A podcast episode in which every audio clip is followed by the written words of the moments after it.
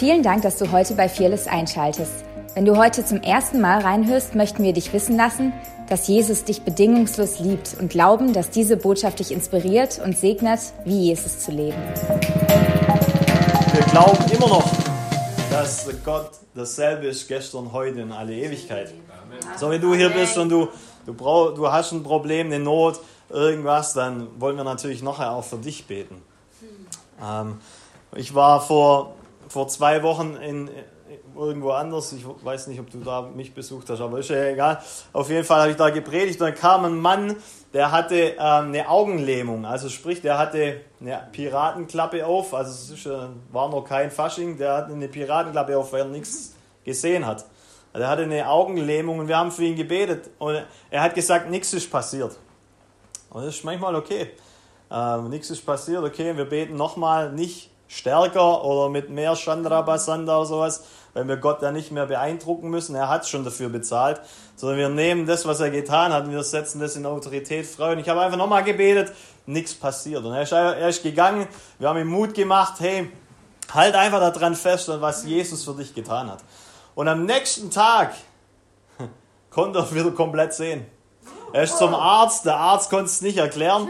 Äh, Am Endeffekt haben die Ärzte zu ihm gesagt, das muss tatsächlich ein Wunder sein, weil im Normalfall, selbst wenn das in irgendeiner Art und Weise von selber geheilt worden wäre, äh, wären da Rückstände gewesen. Aber der kam auf mich zu, komplett ganz normal. Ich konnte, ich, ganz ehrlich, ich wusste nicht mal mehr, groß wer war. Er hat nur gesagt, weil ich kannte ihn ja nur mit der Maske. Ja. Ähm, und er hatte keine mehr auf und sagte so, hey, weißt du noch, wer ich bin und so. Ja, klar, nee. ähm, und er meinte halt, da, das und das war das Problem und praise God, Gott hat ihn geheilt. Ähm, letzte Woche ist bei uns im Gottesdienst jemand von langjährigem, langjährigem Tinnitus geheilt worden. Ich sage euch, Gott tut hier geniale Dinge in Deutschland. Ähm, wir müssen nicht nach Afrika reisen, um seine, seiner Hand zu begegnen, um seiner Versorgung zu begegnen, sondern er tut die Dinge hier. Und äh, mit, somit möchte ich auch meine Predigt beginnen, weil ganz oft, wenn man krank ist, wenn es einem nicht gut ist, dann hat man ja solche Verheißungen. Man hat ja Verheißungen auf seinem Leben. Ich hoffe mal, du hast auch eine Verheißung auf dein Leben, sonst lies einfach die Bibel, dann hast du auf jeden Fall welche. Heute, ähm, heute habe ich ähm, wenn du Facebook hast oder wie auch immer, dann habe ich, ich habe heute gepostet auf Facebook, bitte sag nicht, dass Gott nicht zu dir redet und deine Bibel ist zu. Es gibt so viele Christen, die sagen, ja, Gott redet nicht mehr zu mir, oh, das ist so, ich bin in so einer Wüstenzeit und es ist so schwer auszuharren, aber wir lesen die Bibel gar nicht mehr. Und ich glaube, da ist schon das erste Problem, dass, dass, wir, dass Gott uns zurück zu dem, Ein, zu dem Simplen, zu dem Einfachen eigentlich ruft, worum es eigentlich geht. Und bevor ich diese Predigt starte, weil solche Predigten, die kann man ganz oft auch mit einem gesetzlichen Ohr hören und man denkt dann, oh nein, ich muss wieder mehr arbeiten, oh, es ist doch mein, es liegt doch an mir, dass die Verheißung nicht durchkommt. Von dem her ähm, würde ich es einfach mal cool finden, du legst einfach mal ganz kurz deine Hand auf dein Herz und dann sagst du einfach mal Gnade. Gnade. Das ist tatsächlich aus Gnade. Aus Gnade bist du errettet, ähm, weil du deinen Glauben dazu tust, zu dem, was Jesus für dich getan hat, aber nicht aus deiner eigenen Kraft. Nicht aus dem, was, was du tun, tun kannst, sondern aus Gnade. Sag einfach mal, Jesus, ich danke, dass du mich liebst Jesus, ich danke dir, dass du mich liebst. Dass du mich angenommen hast. Dass du mich angenommen hast. Dass du mich erwählt hast. Dass du mich erwählt hast. Bevor ich irgendetwas für dich tun konnte. Bevor ich für dich etwas tun konnte. Amen. Amen. Das ist die Grundwahrheit, die wir wissen müssen. Ansonsten ähm, hören, können wir ganz schnell solche Botschaften, die ich jetzt bringe, die vielleicht auch ein bisschen mit, hm, soll ich das Jesus-Würze, ja, es kann auch ein bisschen scharf sein, ähm, rüberbringen, weil natürlich ganz die Bibel sagt, es ist natürlich aus Glauben und aus Gnade, aber das Gnade macht uns ja nicht faul, sondern sie befähigt uns, die gute Werke zu tun. Somit, wenn, Und ich glaube, wir leben in einer Gesellschaft, wir wollen alle mehr prophetische Worte, wir wollen, dass Gott über uns redet, wir wollen das Wort vom Herrn für unser Leben, wir wollen das Wort des Herrn für unsere Finanzen, für unsere Familie, ähm, für unsere Stadt, für unsere Kirche oder sonst irgendwas.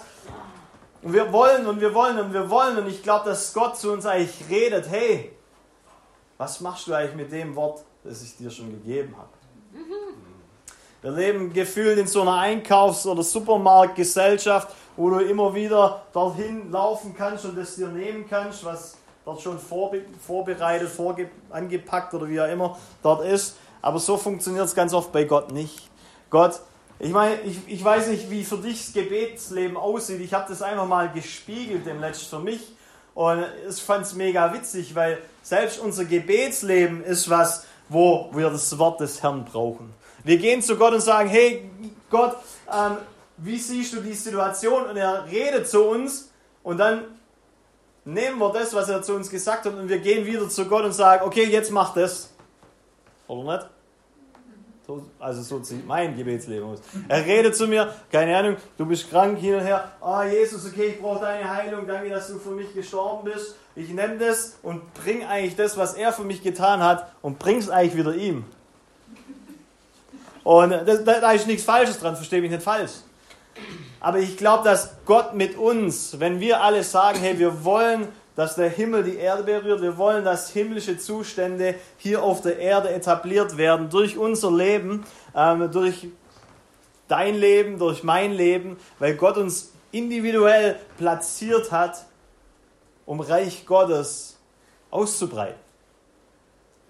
Egal wo du bist, Gott unterscheidet nicht zwischen säkular und christlicher Welt. Gott unterscheidet nicht zwischen, okay, das ist halt der Pastor und der muss es leben und du an deinem Arbeitsplatz, ja, bei dir drückt man arg zu oder sowas, sondern Gott ist wichtig, dass wir einfach authentisch das leben, was er für uns getan hat. Und ähm, deswegen glaube ich, dass wir alle, die wir sagen, wir sind Jünger Christi, wir, dass es bedeutet, hey, wir leben so, wie Jesus gelebt hat.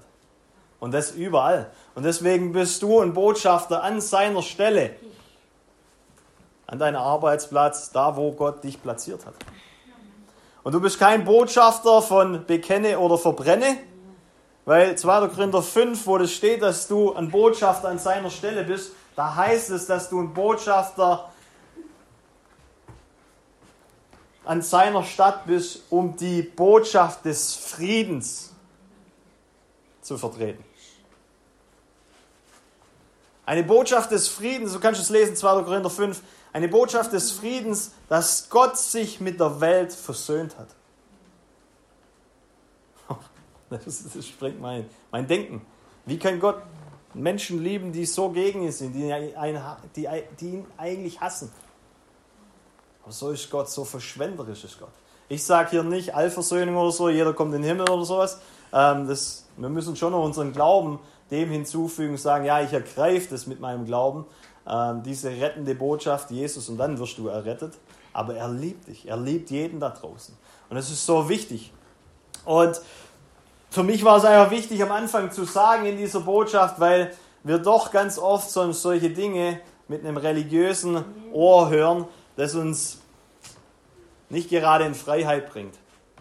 Und ich weiß nicht, ob du deine Bibel dabei hast, du kannst mit mir mal aufschlagen, 1 Samuel 1.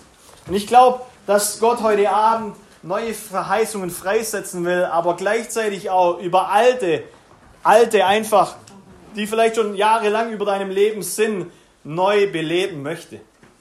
Und in 1 Samuel 1, da, da geht es um diese Bibelstelle oder da geht es um Hannah, die jahrelang keine Kinder kriegen konnte und die zu Gott ruft. Und ich möchte es ganz kurz vorlesen, weil ich glaube, dass es widerspiegelt unseren Prozess, den wir gehen von, okay, ich, ich bekomme eine Verheißung und ja, wann, wann, wann tritt sie denn in Kraft oder wann wird sie denn sichtbar? Und ich lese es einfach mal ganz kurz vor.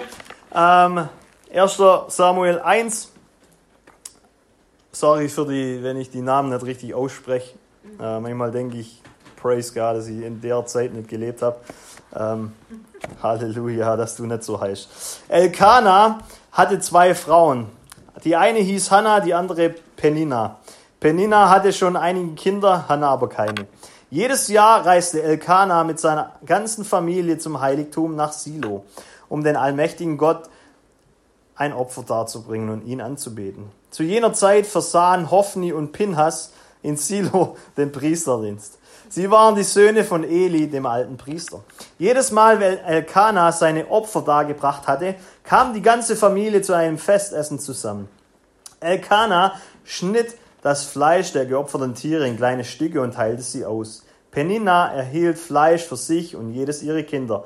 Hannah aber bekam die doppelte Portion, denn Elkanah liebte sie sehr, obwohl der Herr ihr bislang Kinder versagt hatte. Stets begann Penina dann Hannah und mit Sticheleien zu kränken, weil sie kinderlos war. Das wiederholte sich jedes Jahr, wenn sie zum Heiligtum des Herrn zogen. Penina verletzte Hannah mit ihrem Spott so sehr, dass sie nur noch weinte und nichts mehr essen wollte. Hannah, warum weinst du? fragte Elkanah dann. Du isst ja gar nichts. Bist du so traurig, weil du keine Kinder hast? Bin ich dir denn nicht viel mehr wert als zehn Söhne? versuchte er sie zu trösten. Eines Tages, als Hannah wieder, wieder einmal nur mit Mühe einige Bissen heruntergebracht hatte, zog sie sich vor, von den anderen zurück und ging zum Heiligtum des Herrn. Dort saß der alte Priester Eli auf einem Stuhl neben der Tür. Von lauter Verzweiflung weinte Hannah hemmungslos, unter Tränen betete sie und versprach dem Herrn, allmächtiger Gott, du siehst doch mein Elend. Wenn du Erbarmen mit mir hast und mich nicht vergisst, sondern mir einen Sohn schenkst, weil ich ihn dir zurück, will ich ihn dir zurückgeben. Sein ganzes Leben soll dann dir, Herr, gehören. Als Zeichen dafür werde ich ihm nie die Haare schneiden. Hannah betete sehr lange. Das fiel Eli auf und er beobachtete, beobachtete sie. Ihre Lippen bewegten sich, die Worte aber waren nicht zu hören, weil Hannah leise betete. Eli hielt sie für eine Betrunkene und fuhr sie an. Wie lange willst du denn eigentlich noch betrunken hier herumlungern? Geh und schlaf erst mal deinen Rausch aus. Aber nein, mein Herr, ich bin nicht betrunken, widersprach Hannah. Ich bin nur sehr, sehr traurig und habe dem Herrn mein Herz ausgeschüttet. Halte mich bitte nicht für eine heruntergekommene Frau. Wirklich, ich habe nur aus lauter Verzweiflung so lange gebetet. Da antwortete Eli, Geh getröstet und in Frieden nach Hause. Der Gott Israels wird dir geben, warum du gebeten hast. Hannah verabschiedete sich und sagte, behalte mich in, dein, in guter Erinnerung. Erleichtert ging sie zu den anderen zurück. Und dann konnte sie wieder essen. Lange Geschichte. Du heute noch keine Bibel gelesen hast, kann ich heute einen Haken dahinter setzen. Ähm, ich finde es faszinierend, weil Hannah, ja, das war ganz schön umkämpft, ihre Situation. Vielleicht bist du hier, du kannst keine Kinder kriegen oder sowas. Ich will hier niemanden entblößen. Ich kenne nicht alle eure Geschichten, wie auch immer. Vielleicht auch gut so, dann kann ich auch nicht so jemand individuell predigen. Aber ich finde es enorm spannend, weil ganz oft wir haben eine Verheißung, wir haben, wir wollen was für unser Leben und wir sehen das nicht und dann die Welt verspottet uns, ja, die macht sich lustig über uns, über das, was eigentlich Gott für uns geplant hat. Und ich finde es so genial, was Hannah macht. Sie geht vor Gott und sie betet und aufgrund dessen bekommt sie ein Wort. Das ist so interessant. Sie wurde nicht schwanger, aber sie bekam ein Wort. Und das Wort hat ihr gereicht. Diese Aussage, diese Verheißung hat ihr gereicht für ihre Situation. Es hat ihr Hoffnung gegeben, ihre Situation anders zu sehen. Und ich möchte dir heute Abend Mut machen, wenn das Einzige ist, dass ich dir geben kann, Hoffnung, dann muss es reichen für deine Situation. Weil es hat ihr gereicht. Es hat ihr gereicht. Es hat Hannah gereicht. Hannah hat nach einem Sohn geschrien und sie bekam eine Verheißung. Und ich glaube, dass ähm, wenn wir Erweckung sehen wollen und jede Erweckung hat mit Gebet ge begonnen, wo Gott ein Wort gegeben hat und Menschen ähm, ihren Glauben dazu gepartnert haben und gesagt haben, ja, wir wollen das sehen und gebetet haben, dass es passiert und dann Ausgießungen passiert sind. Und ich glaube, dass Gott das genauso tun will. Aber wenn Gott uns eine Verheißung gibt, dann glaube ich, dass er möchte, dass wir unseren Glauben, dass wir mit diesem Wort in Partnerschaft zusammenkommen. Uns nicht einfach da oben aufs Regal stellen. Ich weiß, so ist es, wenn man viele prophetische Worte bekommt und wir leben in einer Kultur, du kriegst viele ähm, Dinge, vielleicht auch nicht, aber wir leben, ich persönlich lebe in einer Kultur, wo das viel passiert und man tendiert so schnell dazu und sagt, ja, okay, ich sehe das gerade noch nicht so über meinem Leben oder ja, das ist jetzt nicht grad, noch nicht gerade so wichtig oder wie, wie auch immer soll das mal passieren. Ich schieb's mal da oben hin und irgendwann mal passiert es vielleicht. Und ich möchte heute Abend ähm, so ein bisschen was teilen, was uns aus dieser passiven Haltung, wenn Gott redet, rausnimmt in eine Partnerschaft hinein, dass diese Dinge passieren, die er über unserem Leben ausspricht. Und natürlich, Gott ist souverän, er kann immer eingreifen, er kann das Ding rocken, wann immer er will. Ähm, ich weiß nicht, wir haben zwei Kinder, ich weiß nicht, ob du weißt, wie sehr zwei Striche dein komplettes Leben verändern können.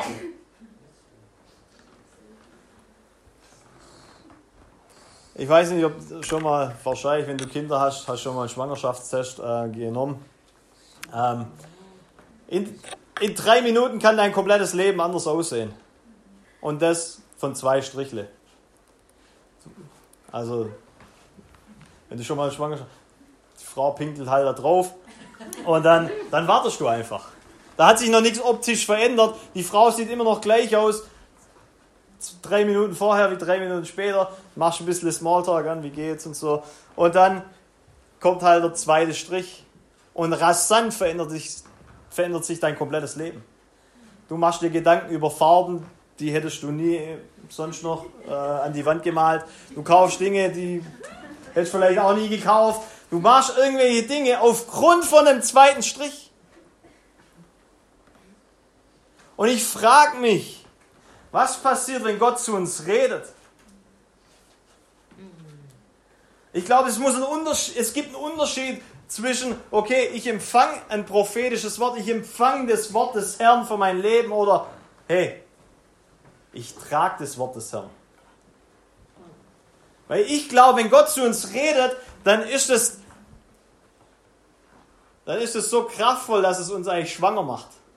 Und du dann die Verantwortung hast, das zu nähren, dem zu essen zu geben, das richtig zu verwalten, bis es rauskommt. Also versteht mich nicht falsch, im Normalfall, ein Kind kommt halt automatisch nach neun Monaten oder sonst irgendwas. Aber ich glaube beim Wort Gottes, beim Wort des Herrn, bei dieser Verheißung, ich weiß manchmal nicht, ob es tatsächlich kommt. Wenn wir nicht mit diesem Wort in Kooperation kommen. Ihr müsst es wirklich mit gnadenvollen Ohren hören. Okay? Aber ich glaube, da ist so viel Wahrheit drin. Und ich möchte euch heute Abend drei oder vier Punkte geben, wie wir das wirklich, das Wort des Herrn richtig verwalten mit unserem Leben. Weil ich glaube, da ist so eine Dringlichkeit im Leib Christi. Da verstauben so viele geniale Worte für dein Leben weil wir uns nicht mehr daran erinnern, beziehungsweise weil wir es einfach nicht wertschätzen, was er zu uns sagt. Und ganz ehrlich, ich behaupte mal, wir glauben Menschen mehr wie Gott. Ich meine, ab und zu sieht es bei uns daheim aus, wir haben zwei Kinder, ähm, räumt man auch nicht immer gleich alles auf.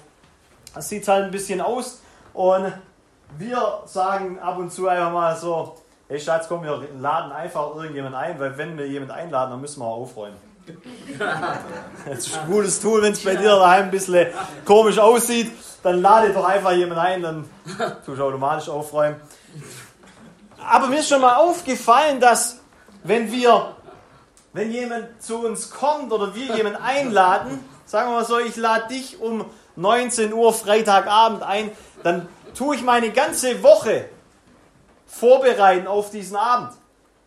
Ja, ich kaufe schönes Essen ein, ich tue saugen, putzen, hin und her, aus Klo putzen und so, dass der Gast es wohl hat. Aber was passiert, wenn Gott zu uns redet? Beeinflusst es unser Leben? Oder sie ja, praise God, danke, cool, ja. Wieder ein Wort in unserem Geldbeutel, da packt man halt hin. Und wir leben einfach so weiter. Oder darf das Wort des Herrn unser Leben beeinflussen?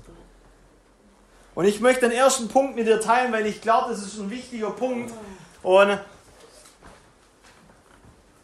ich glaube, dass jede Verheißung, die Gott uns gibt, uns tiefer ins Gebet führen muss.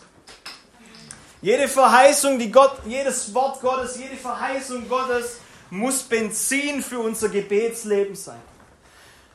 Ich habe aufgehört, einfach nur noch irgendwas zu beten über meinen Kindern, sondern ich habe Gott gefragt, was ist das Wort des Herrn für meine Kinder?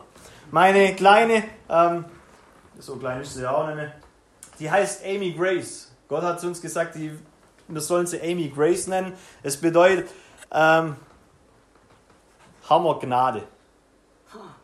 Und Gott hat gesagt, sie wird eine Botschafterin von dieser übertriebenen Gnade sein. Und das bete ich jeden Abend. Ich bete, Jesus, ich danke dir, dass du gesprochen hast, dass sie eine prophetische Stimme sein wird und diese übermäßige Gnadenbotschaft ins Land hinaustragen wird. Mein Sohn, der heißt Lennox Lake, Lake, John G. Lake, ich weiß nicht, ob euch das was sagt, das ist ein Heilungsevangelist. Und ähm, ich glaube, dass er was auf seinem Leben trägt, das, das widerspiegelt und das bete ich. Ich bete nicht nur allgemein irgendwas über meine Kinder. Ich will das Wort des Herrn über meine Kinder beten. Ich will das Wort des Herrn über meine Finanzen beten. Ich will das Wort des Herrn über meine Stadt beten. Ich will nicht einfach nur irgendwas beten. Ich will das beten, was Gott sagt. Bill Johnson sagt, ähm, ist ein geistlicher Vater zu uns und ein Leiter in einer amerikanischen Gemeinde. Der sagt, wenn du ein Wort von Gott bekommst, dann ist es wie Gott dir eine neue Brille aufzieht und du dein Leben jetzt durch diese neue Brille sehen darfst. Das muss unsere Sicht über uns selber und über unsere Umstände verändern. Punkt Nummer eins. Es muss unser Gebetsleben beeinflussen. Punkt Nummer zwei.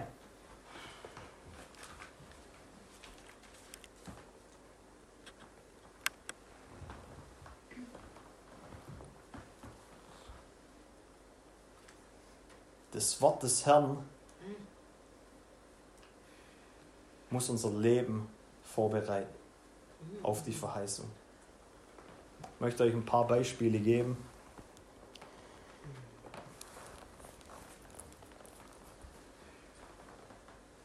Im Hebräer 11, da heißt es, dass Noah, dass es ihm zum Glauben gerechnet wurde, weil er eine Arche gebaut hat, obwohl es noch nie geregnet hat. Ich frage mich, wenn Gott zu dir redet, obwohl es noch nie geregnet hat, kannst du eine Arche bauen? ich meine, der wurde auch verspottet. Der wurde auch blöd angemacht. Aber das Wort des Herrn hat sein komplettes Leben verändert. Er hat sich zum Spott gemacht, für alle. Es hat noch nie geregnet, die wussten vielleicht immer, wie ein Schiff aussieht. Und er baut eine Arche. Kannst du der beste Archenbauer sein, den es in Deutschland gibt, weil Gott dir eine Verheißung gegeben hat?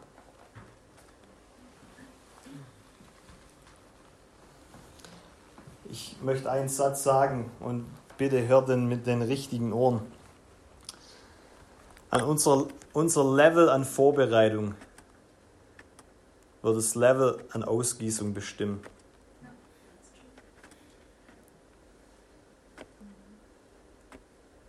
Und ganz ehrlich, das, darf, das, das muss nicht die krasseste Vorbereitung sein. Aber Gott, ich glaube, Gott möchte, dass wir unser Herz positionieren, dass die Dinge auch passieren und nicht diese Einstellung haben, ja, schauen wir mal. Hat er halt wieder irgendwas gesagt? Ja, alles klar. Also ich glaube, wenn der Schöpfer des Himmels und Erde uns ein Wort gibt, das die Möglichkeit hat, unser komplettes Leben zu transformieren, dann müssen wir das auch wertschätzen. Als solches. Weil er hat mit einem Wort die Welt geschaffen. Und somit redet er zu uns. Und eigentlich transformiert sich hier drin schon was. Da baut sich was auf. Einzige, was er will, ist, dass unser Glauben mit dem in Ko Kooperation kommt.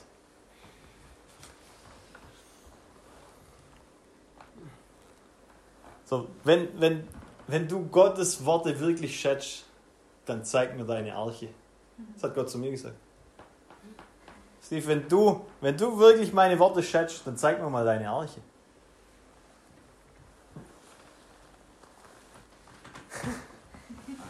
Gott darf mit mir so reden, das ist okay. Weil es macht was mit meinem Leben. Es beschneidet mich. Es beschneidet mich da, wo ich vielleicht in irgendwelchen Dingen unterwegs bin und Zeit und Kraft reinfließen lasse, die eigentlich gar nicht wichtig sind. Und er reduziert es wieder auf das, was wirklich Fokus haben muss, das, was er zu mir gesprochen hat.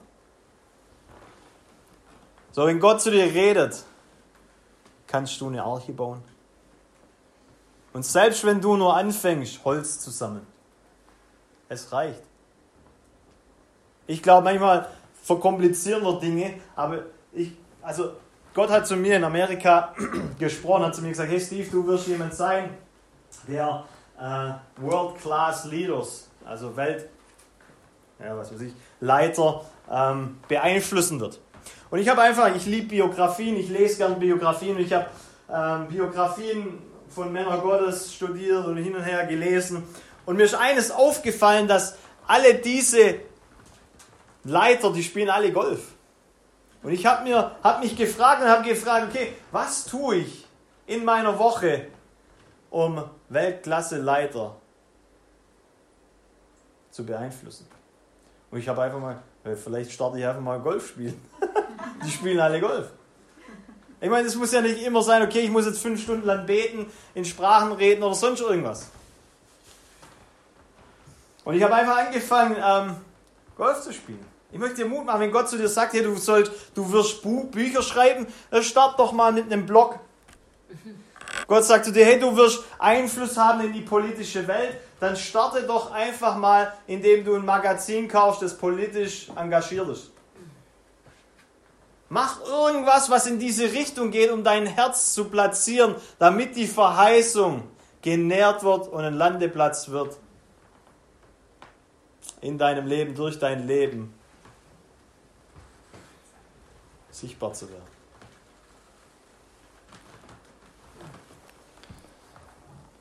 Ich meine, die, meine Kinder sind wahrscheinlich eins meiner kostbarsten Dinge. Und wie es so ist als Pastor, gibt es viele Leute, die gern auch äh, mal auf deine Kinder aufpassen. Aber wenn jetzt zum Beispiel, sagen wir mal, Johnny kommt und sagt, hey, kann ich, ich passe heute Abend auf eure Kids auf, ähm, bringt sie einfach zu mir, ihr könnt eine Date Night machen.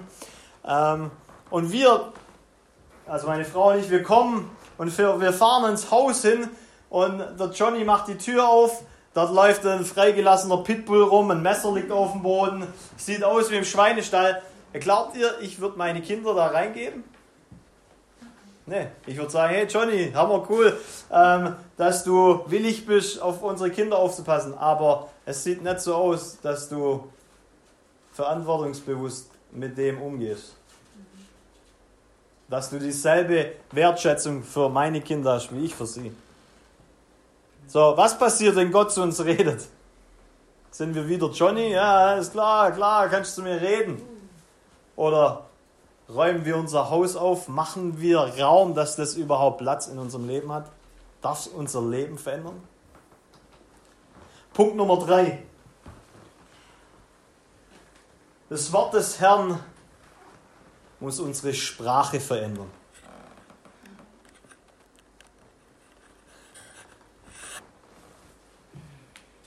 Ich möchte ganz kurz was dazu sagen, weil Unglauben heißt nicht, kein Glauben zu haben, sondern Unglaube ist Glaube ins Falsche.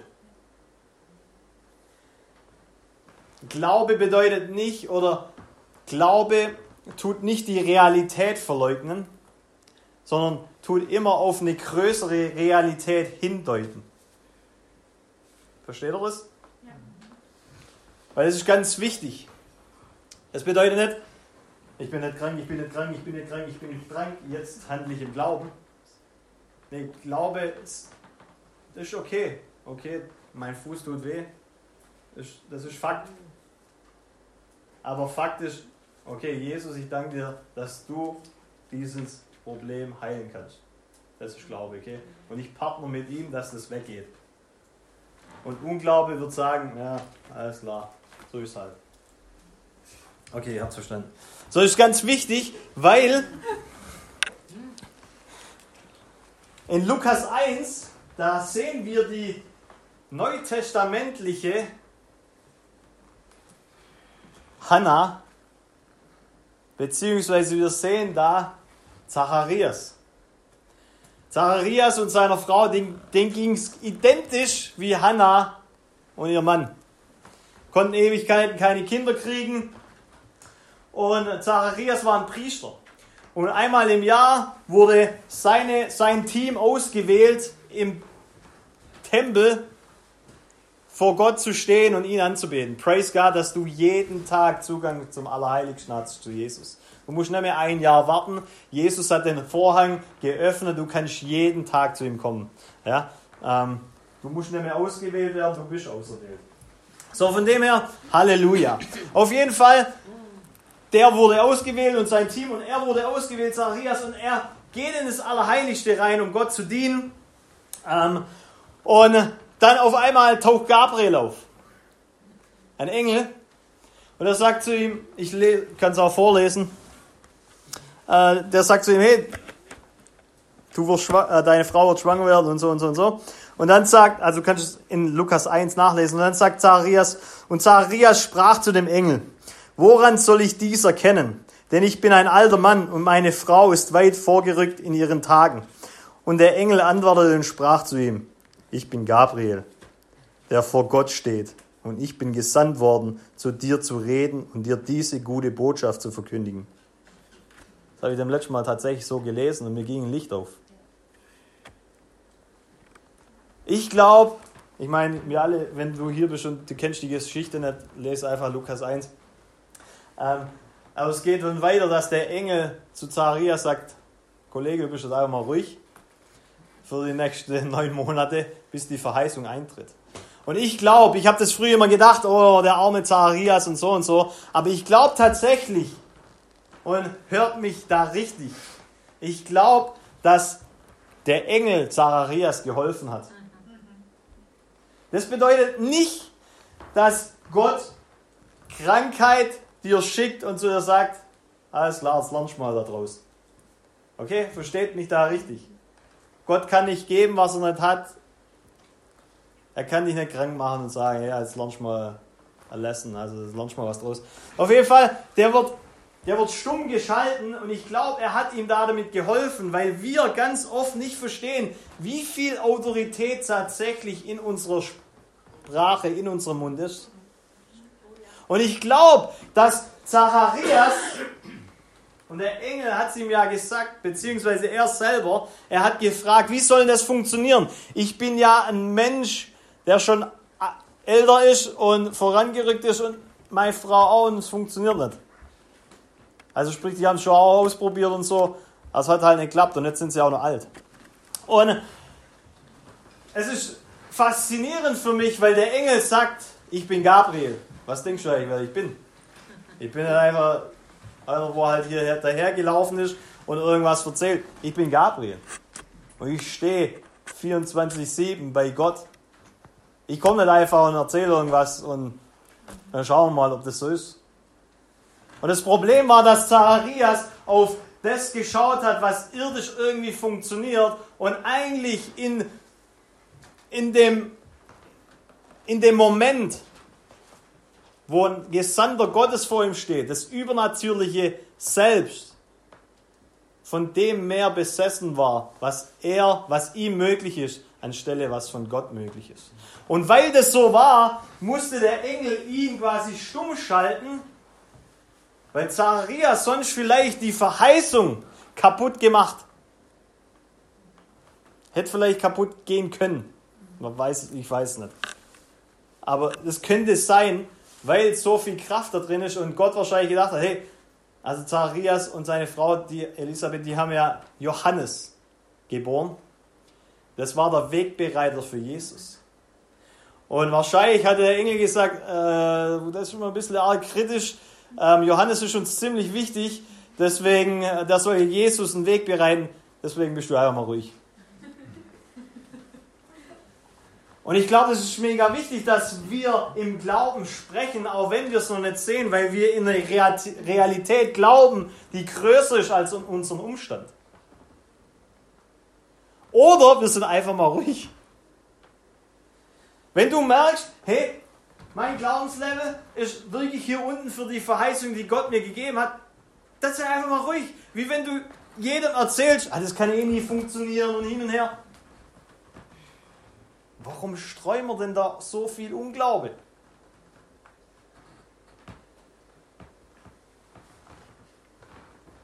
Einfach mal ruhig sein. Funny Story, ich, äh, wir haben bei uns Jesus Talk, sagen wir dazu. Ähm, als ich angefangen habe mit Predigen, wahrscheinlich wie es jedem guten, äh, wie es jedem Prediger so geht, du fragst dich, hey, wie war ich die Predigt? Und du gehst quasi Gefühl zu jedem, sagst, hier, äh, und wie war's? War's gut? Ja, super, cool, danke. Ähm, ich bin auch immer zu meiner Frau und gesagt, hey, und wie war's? Ja, war gut und so.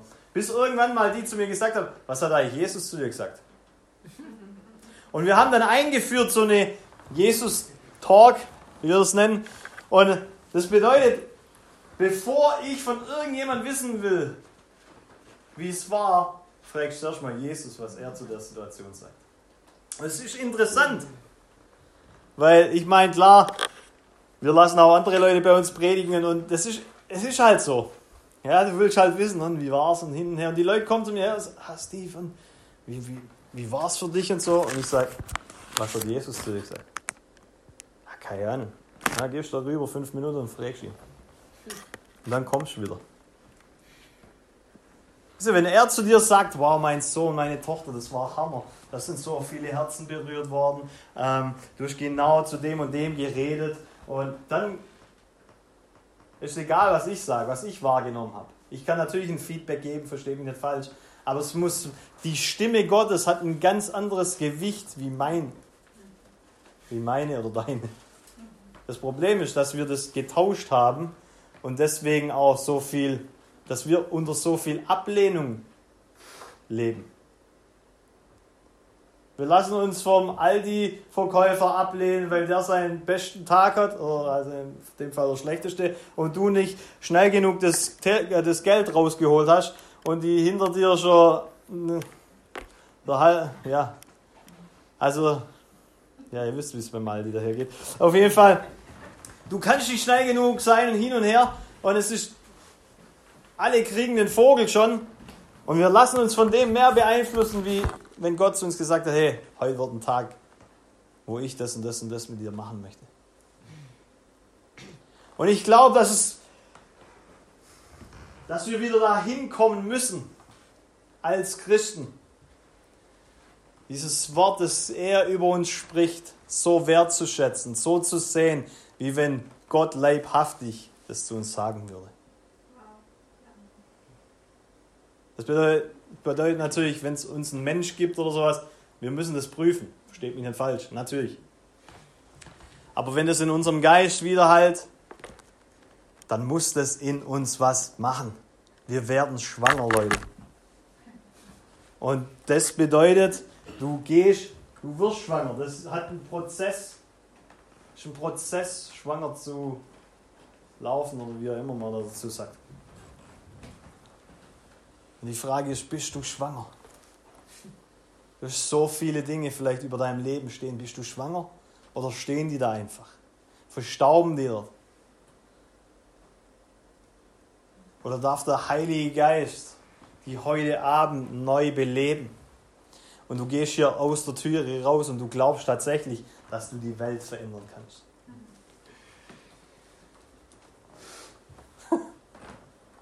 Das ist nicht nur eine tolle Floskel. Und ich möchte eins noch sagen, ähm, weil ich glaube, jedes Mal, weil dieser Prozess, den wir gehen, bis die Verheißung kommt, dass das eine Zeit ist, wo auch dieses Wort getestet wird.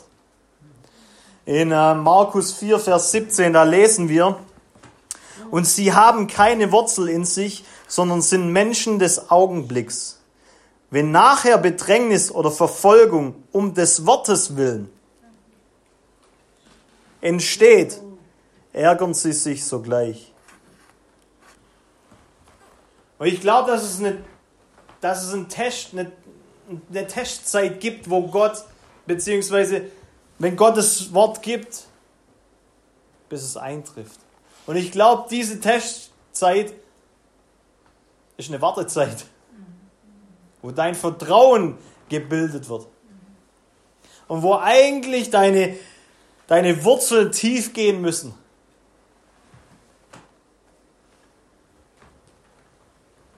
Ich weiß nicht, ob du schon mal in Berlin warst. Ich war mal vor kurzem in Berlin. Ich bin dort mit jemandem S-Bahn gefahren oder U-Bahn. Und ähm, da war ziemlich, ziemlich voll und du stehst da so drin und um dich rum ist sehr viel los. Und ich sagte dem so, boah, praise God, dass ich da, dass ich nicht bei euch wohne und so und da jeden Tag hier ähm, rumgondeln muss und so halt rumstehen muss. Und der sagt so, ja, das war mal noch viel schlimmer. Ich bin morgens, wenn er zur Arbeit gefahren ist, ist er quasi, geht die Tür auf, die Schiebetür geht auf und er hat sich rumgedreht und ist so nach hinten reingelaufen und dann ist die Tür wieder zugegangen. So voll war die S-Bahn. Und er hat das mir, ähm, er hat zu mir, hat mir das erzählt und, und in dem Moment redet Gott zu mir und sagt zu mir, genau so muss dein Leben aussehen. Das muss so voll mit Wahrheit sein, dass wenn die Türe aufgeht und Unglauben rein will, muss er dann, sorry, ist er voll. Genau so muss unser Leben aussehen. Muss so voll mit Wahrheit sein, so voll mit dem, was Gott über unserem Leben sagt, so voll mit, mit, diesem, mit dieser Hoffnung und Glaube sein, dass wenn Unglauben schon nur allein versucht, da reinzukommen, die Tür öffnet sich und ja, versucht da reinzukommen, äh, äh, geht nicht. Schleier schon voll. Das wünsche ich mir für dein Leben. Das wünsche ich mir für unser Leben, dass wir so voll sind von den Verheißungen, die Gott redet, von dieser Wahrheit, die da drin steht, dass Unglaube, dass, dass diese Dinge, die der Feind, mit denen der Feind versucht, uns abzuhalten von der Verheißung, die Gott über unserem Leben spricht, gar keinen Raum haben.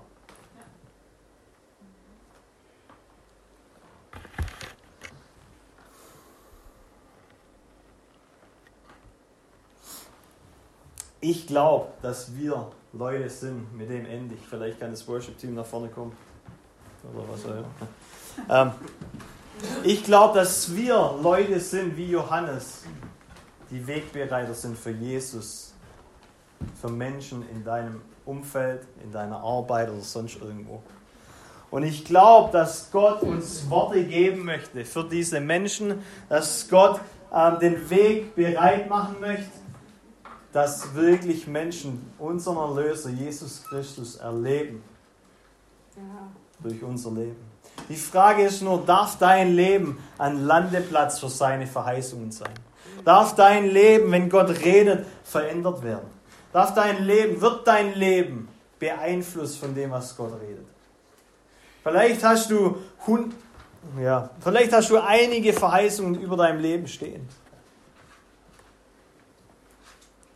Dann bete ich, dass Gott wirklich die erinnert, dass er dich daran erinnert. Hammer, wenn du sie aufgeschrieben hast. Genial, wenn du sie aufgeschrieben hast. Hol die dir vor und frag Gott. Frag einfach mal Gott, was du tun kannst, damit diese Dinge passieren. Was kannst du vorbereiten? Ist ja die Frau, die bei Elisa die Tonkrüge rausgestellt hat. Es gab so viel Öl, wie es Krüge gab. Was wäre gewesen, wenn sie gewusst hätte, der kommt und der gießt Öl aus. Und ich brauche so viel Krüge wie möglich. Was wäre gewesen, wenn ihr Leben vorbereitet gewesen wäre? Dann wären so viele Krüge voll gewesen, wie es nur gegeben hätte. Kannst du der beste Krugsammler sein in Deutschland? Kannst du der beste Archenbauer sein in Deutschland? Kannst du jemand sein, der vorbereitet ist?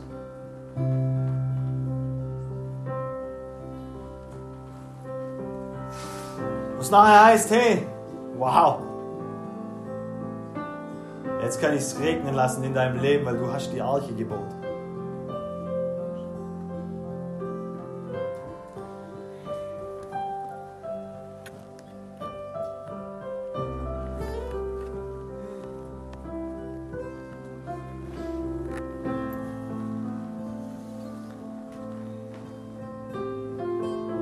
Jesus, ich bete jetzt einfach, dass du kommst. Dass deine Gnade uns erinnert an das, was über unserem Leben steht. Dass du kommst, Heiliger Geist, und dass du zu unserem Herzen redest.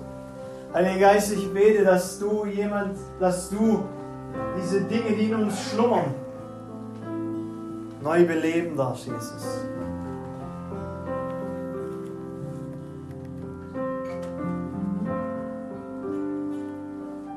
Heiliger Geist, ich bete da, wo wir vielleicht noch gar nie ein Wort von dir bekommen haben, dass die Bibel auf einmal wieder lebendig wird. Dass wir unser Leben nicht abhängig machen von irgendwelchen Menschen oder Personen, sondern ich bete, Jesus, dass die Bibel neu lebendig wird. Dass du dadurch uns redest. Weil du bist der Schöpfer, du bist der Autor dieses Buches und wir wollen dir begegnen, Jesus. Jesus, ich bete, dass deine Kraft einfach sichtbar wird.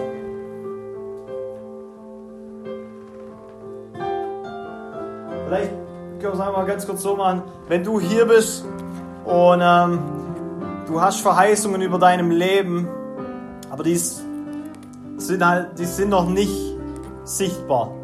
Kannst du einfach mal ganz kurz aufstehen, dann will ich einfach für dich beten. Keine Scham, alles gut.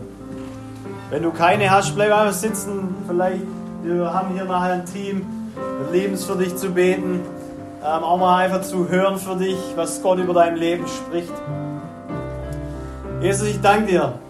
Ich danke dir für jede, jede Person individuell, die jetzt gerade aufsteht, Vater. Jesus, ich bete, dass du wirklich über dem brütest mit diesem Ruachatem, mit, mit deinem lebendigen Atem, Jesus. Und diese Dinge, die du über unserem Leben über jeder Person hier drin gesprochen hast,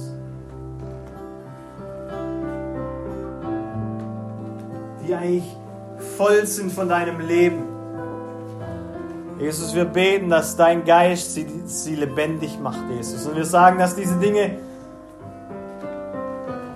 die wir vielleicht erst irgendwann mal in der Zukunft über unserem Leben in irgendeiner Art und Weise vielleicht sehen können, wir ziehen die in die Gegenwart, so wie David von, von, dieser, von dieser Gebetsstätte geträumt hat.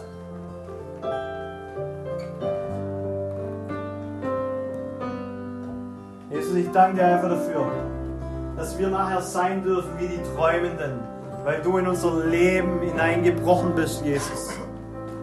Und das möglich gemacht hast, was eigentlich unmöglich ist. Und wir wollen sagen, Jesus, wo diese Dinge belebt werden heute Abend, wo du uns daran erinnerst, dass die unser Leben, unser, unser Gebetsleben neu aktivieren, dass sie unser Leben vorbereiten können oder werden dass wir sagen, Jesus, dass wir unseren Glauben, unseren Mund, wir wollen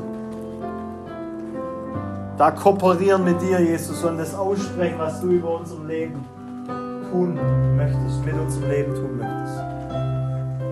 Ich danke dir, Vater, dass du gut bist.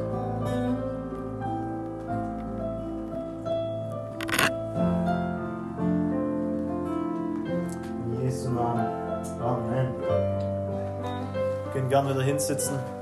Ich möchte noch eine Sache sagen, dann öffne ich einfach für, für Gebet, wenn du hier bist und du brauchst Gebet, ähm, das Leben für dich zu beten. Ähm, ich weiß nicht, ob dir schon mal aufgefallen ist, dass Pfingsten, also die Ausgießung des Geistes, ist nur passiert, weil die Jünger gewartet haben an dem Ort für 40 Tage weil sie dem Wort Gottes geglaubt haben, dort zu verweilen. Deswegen gab es Pfingsten.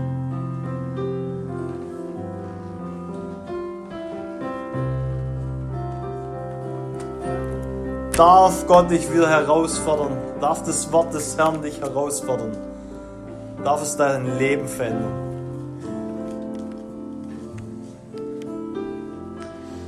Ich möchte euch mit einem Vers heimschicken, den findest du in Johannes 15, Vers 7.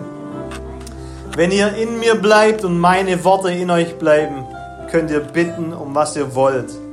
Eure Bitte wird erfüllt werden. Wow. Wenn ihr in mir bleibt und meine Worte in euch bleiben. Vielleicht sagst du, Steve, ja, wie kann ich ein Wort des Herrn überhaupt kriegen? Ich habe noch nie eins bekommen. Hier ist beschrieben. Such Jesus. Erlebe ihn in deinem Versteck, in deinem Secret Place, in deiner stillen Zeit. Lese die Bibel so lang, bis du ihn hören redet, äh, bis du ihn hören, bis du ihn reden hörst, so rum.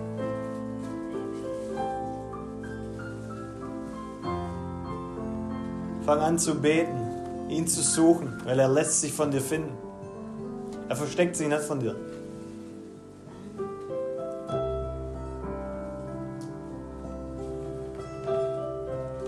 glaube, dass Gott uns herausfordern möchte, mit ihm Gemeinschaft zu haben und in Partnerschaft zu treten, damit der Himmel wirklich diese Erde beeinflusst. Und das möchte er durch dein Leben und durch mein Leben.